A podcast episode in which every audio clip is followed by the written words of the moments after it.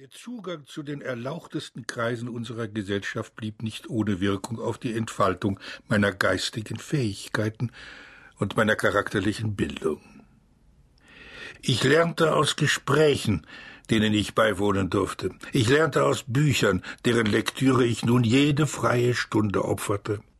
Im Verlaufe von mehreren Jahrzehnten eignete ich mir auf diese Weise eine so gründliche Kenntnis der Wissenschaften, der Literatur, der Künste und des Lateins an, dass ich mich, wiewohl ich eine höhere Schule oder Universität nie besucht hatte, ohne Überheblichkeit als einen gelehrten Mann bezeichnen durfte. Ich verkehrte in allen wichtigen Salons und hatte meinerseits die bekanntesten Geister unserer Zeit in meinem Hause zu Gast. Diderot, Condillac, d'Alembert saßen an meiner Tafel. Die Korrespondenz, die ich über Jahre hinweg mit Voltaire führte, wird man in meinem Nachlass finden. Selbst den scheuen Rousseau zählte ich zu meinen Freunden.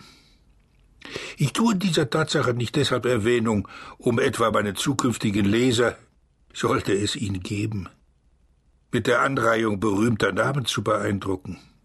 Vielmehr will ich einem Vorwurf entschieden begegnen, der mir entstehen könnte, wenn ich erst einmal meine unglaublichen Entdeckungen und Erkenntnisse enthüllt haben werde. Dem Vorwurf, ich sei ein armer Narr, dessen Äußerungen nicht ernst genommen zu werden brauchten, da er keine Idee von der Philosophie und dem Stande der Wissenschaften unserer Zeit besäße. Jene Männer sind Zeugen für die Klarheit meines Geistes und für die Kraft meines Urteils.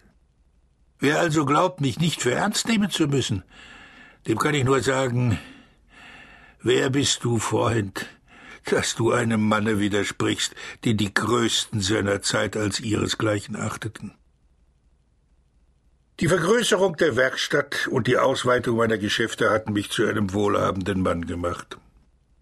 Und doch, je älter ich wurde, desto weniger bedeutete mir der Reiz des Goldes und der Brillanten, und desto höher schätzte ich den der Bücher und der Wissenschaften.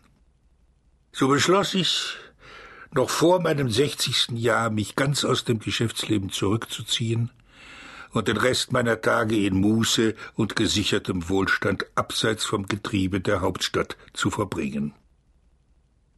Ich erwarb zu diesem Zweck ein Stück Land in der Nähe von Passy ließ mir darauf ein geräumiges Haus errichten und einen Garten mit allerlei Ziersträuchern, Blumenbeeten, Obstbäumen sowie sauberen Kieswegen und einigen kleinen Wasserspielen anlegen.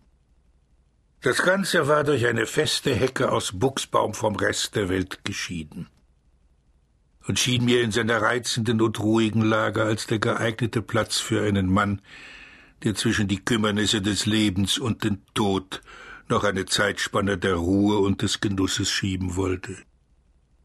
Am 22. Mai 1742 im Alter von 55 Jahren übersiedelte ich von Paris nach Passy und bezog das neue Anwesen. Oh, wenn ich heute an jenen Frühlingstag zurückdenke, an dem ich voll stillen Glücks und stiller Freude in Passy anlangte, wenn ich an jene erste Nacht denke, da ich zu Bette ging, zum ersten Mal im Leben ohne die drückende Erwartung eines Morgens von Geschäftigkeit, Terminen, Hast und Sorgen. In den Schlaf begleitet nur vom sanften Rauschen der Erlen meines eigenen Gartens.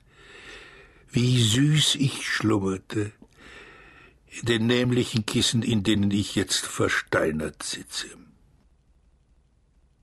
Ich weiß nicht, ob ich jeden Tag verfluchen oder segnen soll. Seither bin ich nach und nach zugrunde gerichtet worden, bis hin zu meinem jetzigen erbärmlichen Zustand. Aber seither hat sich mir auch Stück für Stück die Wahrheit enthüllt. Die Wahrheit über den Anfang und den Lauf und das Ende unseres Lebens, unserer Welt, unseres ganzen Kosmos. Das Gesicht der Wahrheit ist furchtbar und sein Anblick tödlich wie der Anblick des Medusenhauptes.